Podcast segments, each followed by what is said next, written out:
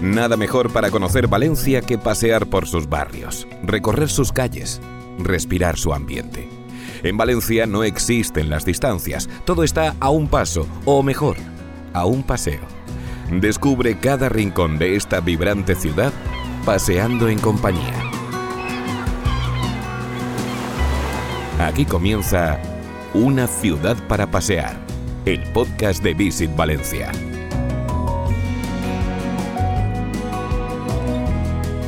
Hola, soy Luis López y esta mañana estoy muy motivado porque nuestro paseo es un 2x1.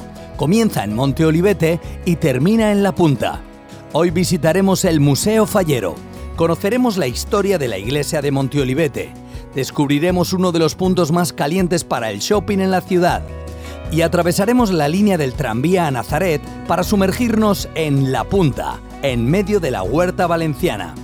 Y por supuesto recomendaremos algunos puntos para presumir de rica gastronomía en la zona. Hola, soy MJ Ledón. Monteolivete es un barrio perteneciente al distrito de Cuatre Carreres. Esta es una de esas zonas que tiene ese toque de barrio de toda la vida donde todos se conocen. En poco más de medio kilómetro cuadrado de extensión conviven algo más de 20.000 vecinos. Con el paso de los años, Monteolivete y La Punta han quedado enclavados en una ubicación excelente, muy cerca de la ciudad de las artes y las ciencias, de Ruzafa y también a escasos kilómetros de la playa. Hemos quedado para dar este paseo con Alejandra Mora. Esta valenciana es una auténtica apasionada del cine y el lenguaje audiovisual. Ha producido cantidad de cortometrajes y largos. Ha desempeñado tareas de docente en un sinfín de talleres de creación cinematográfica. Sus trabajos son reconocidos y valorados a nivel internacional. Alejandra puede presumir de haber estado nominada, entre otros importantes certámenes, a los premios Goya. Ha desarrollado su carrera en entidades como Televisión Española, Diputación de Alicante, Universidad Internacional de Valencia o Cuatre Films, productora audiovisual de la que es fundadora.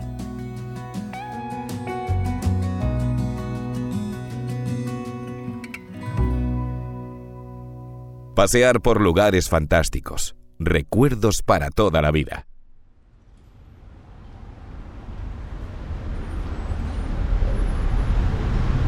Bueno, pues vamos ya con nuestro paseo de hoy. Me gusta el comienzo y me encanta el final, en plena huerta valenciana.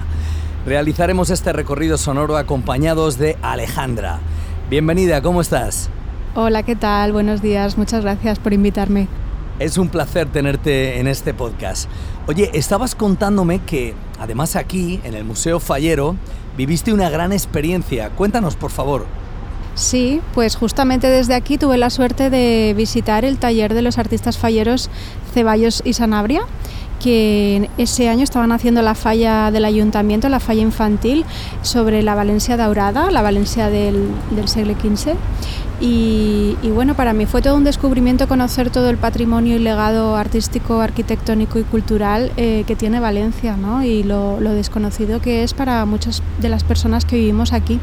Pues hoy vamos a seguir descubriendo parte de ese patrimonio, ya lo verás.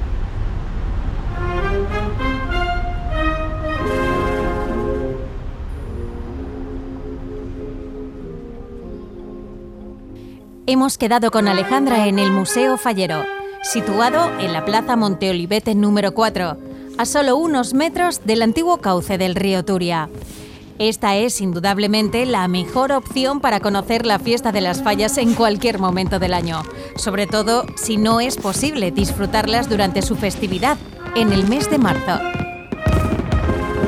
En el Museo Fallero de Valencia van a encontrar todos los ninots indultados por votación popular desde el año 1934 hasta nuestros días.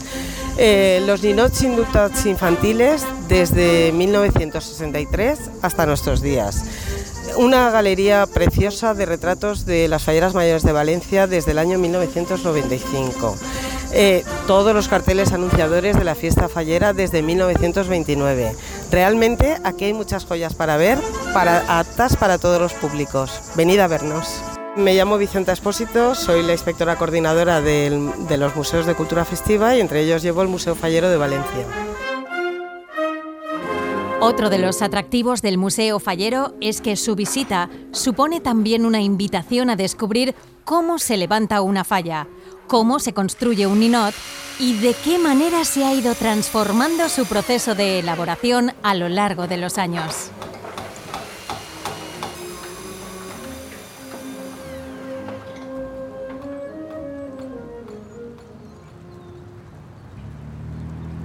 Alejandra, vamos a entrar ya en materia. estudiaste comunicación audiovisual y un posgrado en multimedia, pero terminaste dedicándote a la producción y realización. Eh, ¿Cómo fue ese cambio de planes? Pues totalmente inesperado. si me llegan a decir cuando estudiaba que acabaría siendo productora, pues jamás lo hubiera imaginado. Pero por circunstancias de la, vida mm, acabé fundando la productora Cuatro Films eh, hace unos años, en 2014, y, bueno, yo tenía cierta, cierta inquietud hacia el cine, hacia el cine documental. En aquel momento comenzamos Javier Vilalta y yo a, rescatar lo que era el Festival de Derechos Humanos, que ahora se llama Humans Fest. Y, bueno, una cosa me llevó a la otra, comencé a realizar mis, mis primeros cortometrajes, vi que iban bien, que funcionaban, que eso se debía profesionalizar y poco a poco pues fui cogiendo proyectos de mayor envergadura, eh, colaborando con otras personas para, para crecer, para formarme, pero siempre de una manera autodidacta. Imagino que deben habértelo preguntado en más de una ocasión. A grandes rasgos, ¿cuál es la labor de una productora? Sí, bueno, el término confunde porque hay muchos puestos, eh, pero básicamente una productora es la persona que impulsa un proyecto cinematográfico o audiovisual. En mi caso, bueno, es la persona que que arma todo el diseño de producción, de financiación, de marketing y comercialización. Es la persona que empieza primero y se va después. Y es también la encargada de buscar pues, todos los recursos financieros, eh, humanos y técnicos para llevar una obra que puede estar escrita o dirigida por una persona diferente, que puede ser de encargo, puede ser un proyecto que vengan a ti que te guste. Eh, pero vamos, al final es la persona que tiene la responsabilidad legal y financiera de ese proyecto. Muy bien, queda, queda aclarado. Oye, ¿y cómo recuerdas tus primeros años dentro de la industria? Bueno, pues yo fui muy activa y desde que empecé primero de carrera, esto es algo que luego me han echado en cara cuando he dado charlas, pues la verdad es que faltaba bastante a clase, ¿no? Pero mm, me gustaba mucho pues estar siempre metiendo la cabeza en productoras, haciendo prácticas, eh, formándome a través de seminarios, talleres, cursos, lo que fuera, ¿no? Entonces eh, fue ahí, a partir de diversas colaboraciones con productoras valencianas.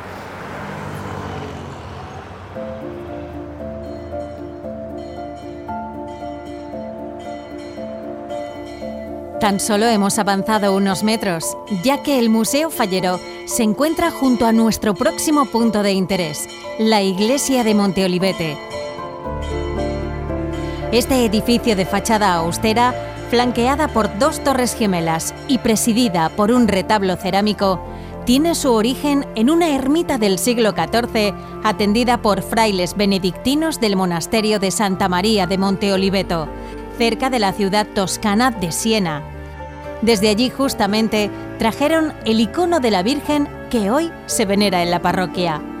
No obstante, la actual configuración procede de un edificio de nueva planta construido en el siglo XVIII. Se trata de una iglesia de planta de cruz latina con tres capillas dispuestas entre los contrafuertes de la nave.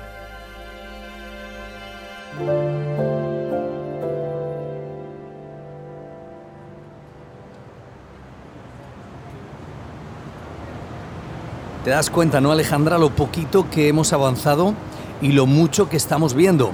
El Museo Fallero, en primer lugar, ahora la iglesia de Monte Olivete, eh, y ahí enfrente el Palau de les Arts, que imagino que te trae buenos recuerdos de la ceremonia de los Goya. Bueno, pues esa experiencia fue única y maravillosa, no por estar nominada en los Goya, que también, sino porque fuera en mi propia ciudad todo el calor y el apoyo del público y, bueno, la verdad es que es toda una experiencia recorrer ¿no? la alfombra roja, eh, llegar allí, mm, no sé, era un sueño increíble, ¿no? En un lugar por el que yo he paseado y transitado y de repente pues, pues era, era como el evento del año. Por cierto, 16 nominaciones en la edición de 2022 de los premios Goya, eh, celebrada en Valencia, aquí al lado. No está mal para los profesionales y las producciones valencianas, ¿no crees? Pues no está nada mal, de hecho fue el año que más nominaciones tuvimos. Ahora falta que nos traigamos los Goyas a casa. Pues sí, la verdad es que ese sería el siguiente paso. Eh, oye, y en este sentido, ¿qué podrías decirnos de la escena actual del cine valenciano? Pues yo creo que estamos ahora en muy buen momento y que están surgiendo nuevos cineastas, eh, directoras, directores, productoras, productores eh, que están teniendo mucho impacto a nivel internacional y que están haciendo marca, marca valenciana, marca de nuestras señas de identidad. Y yo creo que, estamos ahí, ¿no? Hay un, hubo hace unos años un cambio de política audiovisual que yo creo que ha favorecido nuevo tipo de producciones. Estamos ahora pues tratando ¿no? de de fomentar las coproducciones internacionales y yo creo que estamos en buen camino. Por ejemplo, hablemos de tu primer largometraje, Un blues para Teherán, un trabajo que sigue actualmente dándote satisfacciones. Has sido nominada en los últimos Goya. ¿Esperabas tanto de esta película? Nunca, jamás en nuestros sueños hubiéramos imaginado llegar tan lejos. De hecho, yo diría que fue como un inicio bastante kamikaze, sin ser realmente consciente de las implicaciones que tenía rodar eh, en Irán. Y, bueno, al final te lanzas, te, te, lías la manta a la cabeza y, y las cosas van saliendo también con mucha, mucha determinación, mucho esfuerzo.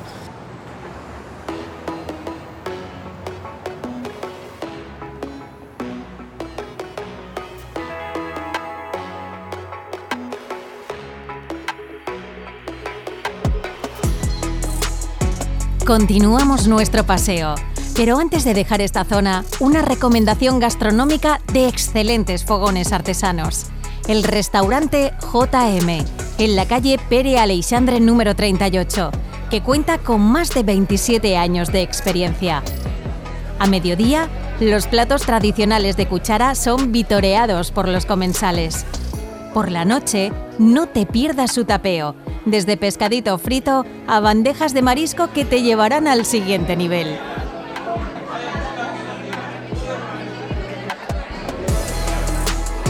Tras la inevitable parada en el JM, paseamos hasta el siguiente punto de interés. Cruzamos la Avenida de la Plata y avanzamos por la Avenida del Saler. A los pocos metros, a nuestra derecha, atravesamos modernos bloques de edificios que presiden la zona. Estas torres de viviendas miran a la ciudad de las artes y las ciencias y presumen de una innovadora arquitectura. Igual que lo hace el puente de Monte Olivete, una impresionante construcción del arquitecto Santiago Calatrava que atraviesa el antiguo cauce del río hasta la glorieta de Europa.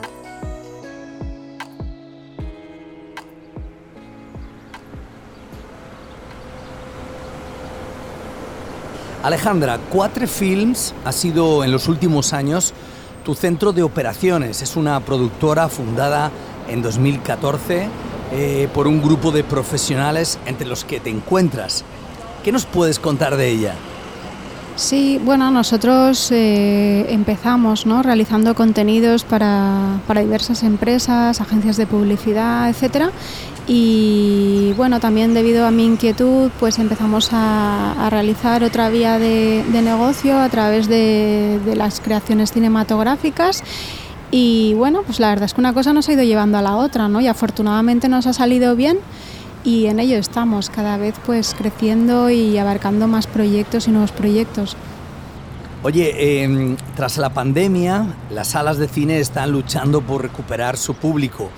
¿Qué futuro crees que le espera a esta situación? ¿Cómo lo ves? Bueno, esta es eh, la gran pregunta y la gran incógnita también.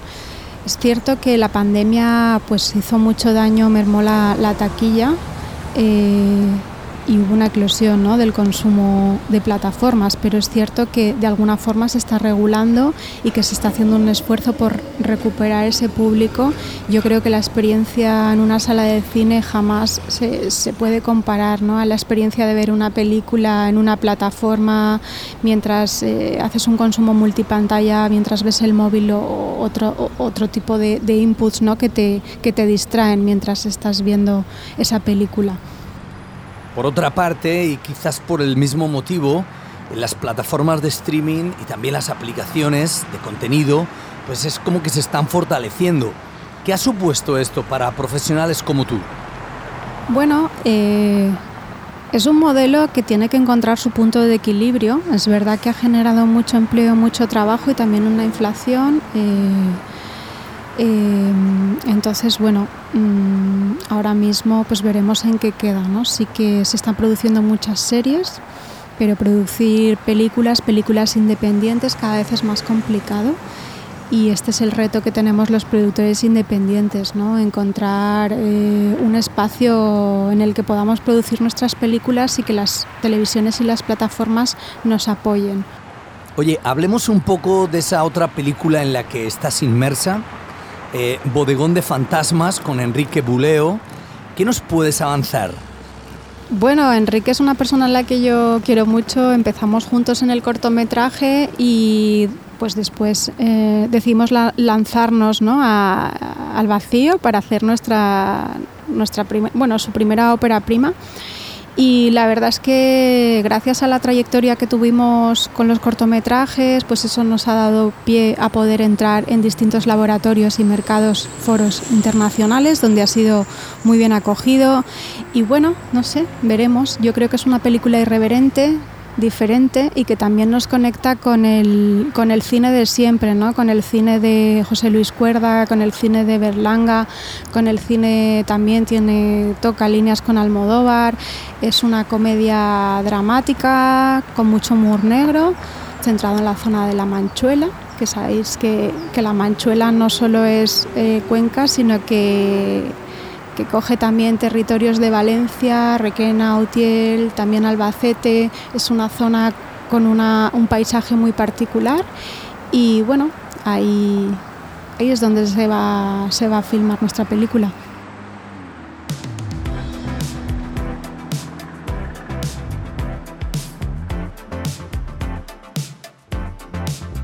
Y paseando, paseando, hemos llegado al centro comercial El Saler un espacio de ocio, moda y restauración ideal para el shopping o para salir a comer o cenar en terrazas con unas vistas impresionantes.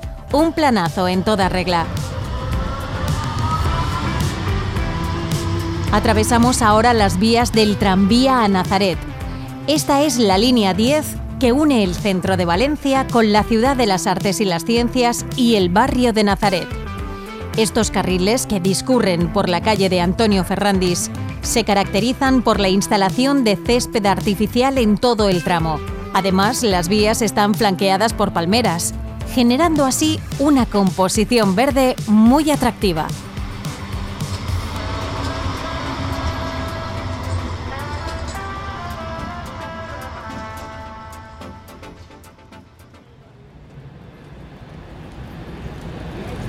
Alejandra, aquí la tenemos, la huerta valenciana a nuestros pies. Pues mira, por aquí paso yo mucho porque soy una usuaria de la bici, me encanta ir en bici, paso mucho por el cauce del río Turia y justo por aquí cojo un desvío eh, que es un carril bici que me lleva a la playa del Saler, ¿no? Y para mí es una vía de escape cuando estoy trabajando muchas horas que tengo la espalda reventada. Ahora, por ejemplo, en verano, cuando cae la tarde, me cojo la bici por aquí, ¿eh? me meto y es una maravilla, es una gozada. Totalmente de acuerdo. Esa ruta además la hicimos aquí en el podcast hace, hace nada y es de verdad una maravilla. Oye, cambiando de tema, me gustaría que nos hablaras de tu experiencia en Cannes, porque fuiste seleccionada como una de las productoras españolas emergentes. Bueno, pues la verdad es que tuve la fortuna de, de ser seleccionada una de las cinco producers under the spotlight que organizaba un evento que organizaba el ICA, el Ministerio de Cultura, junto al ICEX, eh, y es un programa de networking. Eh, el mercado de Cannes tiene o invita todos los años a cinco países. Uno de los pabellones invitados este año era España y nosotros íbamos allí para hacer diversas eh, actividades de, de, networking, ¿no? pues para conocer productores de todo el mundo, crear sinergias, conocer a gente que está en tu misma línea, que tiene una visión parecida a la tuya, ¿no? incluso intercambiar conocimiento y la verdad es que fue una experiencia muy interesante, muy enriquecedora. Bueno, pues felicidades. Y además me gustaría hablar de Una elefante sobre la tela de una araña, esa película que también has producido, eh, que también está en un muy buen momento, porque ha sido estrenada en el Festival de Seattle, que es uno de los certámenes cinematográficos más importantes de Estados Unidos. Pues sí, la verdad es que fue una sorpresa y realmente acabamos de iniciar el recorrido por festivales de esta película tan singular y bueno, vienen más elecciones que todavía no podemos anunciar, pero estamos muy contentos con, con el feedback. Oye, ¿qué nos puedes contar de la protagonista, de Simona Hoyo, esa anciana de 110 años de edad? Bueno, Simona es, eh, es, un portento de la naturaleza, no nos explicamos de dónde saca esa fortaleza, ¿no?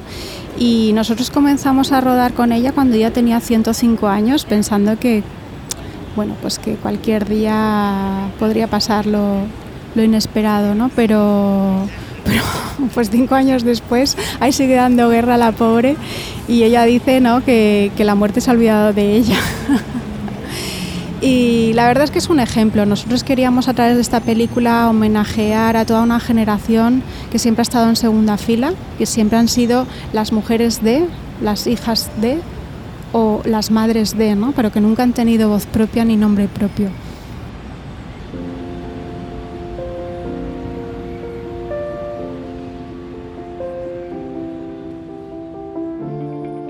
Y comienza el final de nuestro paseo de hoy.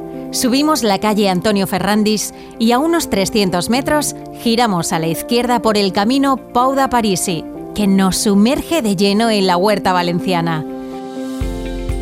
Creo que la Huerta de Valencia es un valor maravilloso que nos, nos hace mirar al resto del mundo con orgullo y debo admitir que en otros lugares del mundo se fijan en nuestras maneras para dignificar la alimentación en muchas ciudades. Entonces en Valencia tenemos instituciones como la Tira de Contar o, el Tribunal de las Aguas que han velado desde hace muchos siglos, han velado porque el pequeño productor trabaje sus productos y dignifique su, trabajo. Ese sería el primer eslabón de, toda una estructura luego territorial que nos pone en un punto del mundo en el que tenemos la capacidad de generar hasta cuatro cosechas al año, que eso es un regalo del destino, y esa dinámica de, implicar más en lo cultural, nuestra manera de alimentarnos, le da una pertenencia a toda esta estructura o a este entorno metropolitano, para mí envidiable, ejemplar y presentable. Soy Vicente Domingo, director del CEMAS, Centro Mundial de Valencia para la Alimentación Urbana Sostenible. Efectivamente, la huerta valenciana ha servido de inspiración para muchos países. Valencia es la sede internacional del CEMAS, el Centro Mundial para la Alimentación Urbana Sostenible.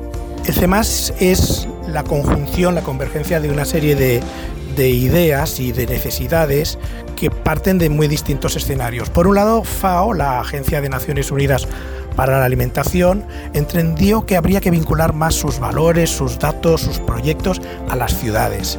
Pero por otro lado, en los últimos años estamos viviendo una eclosión de la, de la energía de las ciudades, de, una mayor implicación desde, desde la ciudadanía, desde la sociedad civil, desde las universidades, en darle mayor protagonismo al espacio cívico y urbano que supone hoy las ciudades en todo el mundo. Toda esta zona pertenece al barrio de La Punta, que curiosamente, dada su condición de poblamiento rural, cuenta con su propio alcalde de barrio. En ella tenemos algunas recomendaciones exquisitas, en plena huerta y para saborear la auténtica comida valenciana, como la alquería de la Font la alquería del Pau, a donde nos dirigimos ahora, o por ejemplo, el Bar Cristóbal, todo un templo del almuerzo valenciano.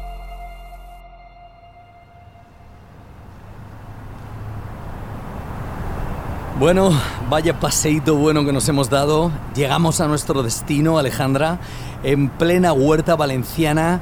No podemos desaprovechar la oportunidad, creo, estando con una especialista de cine, de pedirte que nos recomiendes una peli. Bueno, siempre que me hacen esta pregunta se me hace un mundo porque hay tantas películas y tantos autores y autoras que, que no acabaría nunca, ¿no? Pero sí que te recomendaría eh, una que creo que todavía está en cartelera y que vi hace muy poquito, que se llama Ninja Baby.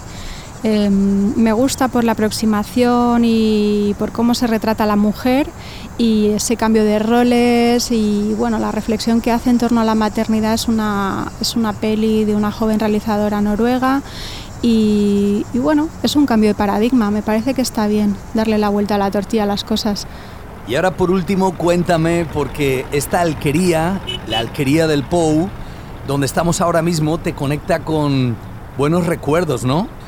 Pues sí, mira, justo el día de los Goya nos juntamos eh, varios amigos y compañeros que venían a Valencia desde fuera y bueno, empezaron a preguntarme un sitio chulo donde poder comer una buena paella y les dije, pues mira, justo la alquería del Pou aquí fue donde nos juntamos un montón de compañeros a comer paella, ¿no? Y quedaron todos encantados.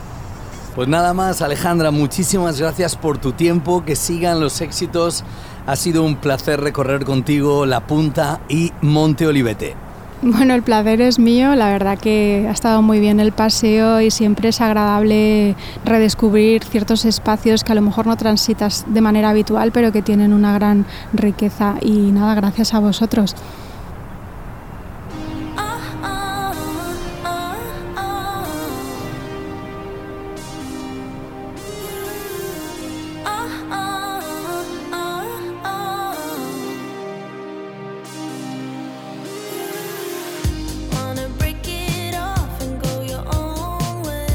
Y aquí el paseo llega a su fin. Recuerda que en las notas del podcast tienes a tu disposición la ruta que hemos recorrido y enlaces con todas las referencias que hemos apuntado durante el trayecto.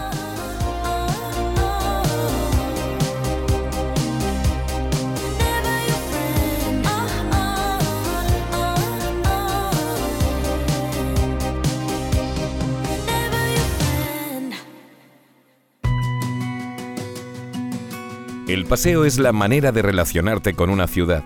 Nada como el ritmo de nuestros pasos para observar cada rincón, para contemplar la vida de sus calles, los secretos que habitan en cada rincón.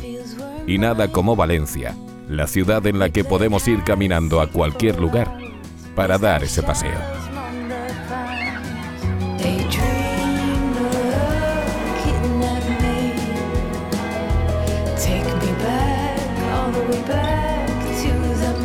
Una ciudad para pasear es el podcast de Visit Valencia. Presentado por Luis López y María José Aledón. Diseño sonoro por Javi López. Una idea original de La Mujer del Presidente. Ya disponible en las principales plataformas.